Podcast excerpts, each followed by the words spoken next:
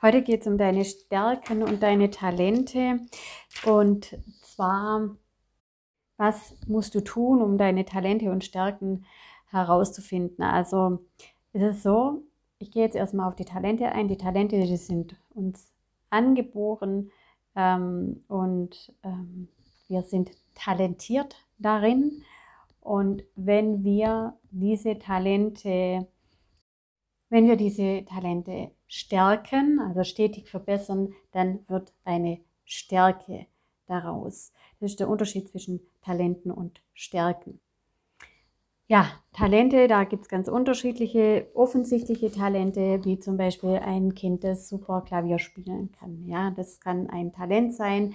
Ein Talent äh, kann auch sein, äh, Noten aufs Blatt Papier zu bringen und eine eigene Melodie zu kreieren. Dann gibt es die sportlichen Talente. Also sind alles so offensichtliche Talente. Aber dann gibt es eben auch Talente, die nicht so offensichtlich sind und das sind zum Beispiel, wie dass eine Person mega tolle Texte schreiben kann, die wirklich ins Herz gehen.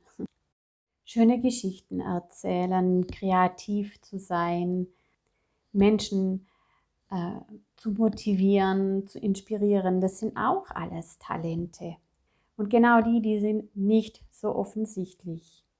Und wir können eigentlich davon ausgehen, dass alles, was dir leicht fällt, und da reflektier dich in den nächsten Tagen mal selbst, alles, was dir leicht fällt, das ist ein Talent. Das kann Kuchenbacken sein, das kann sein, ähm, selber ein Gericht äh, zu kreieren, das äh, kann, können ganz unterschiedliche Dinge sein.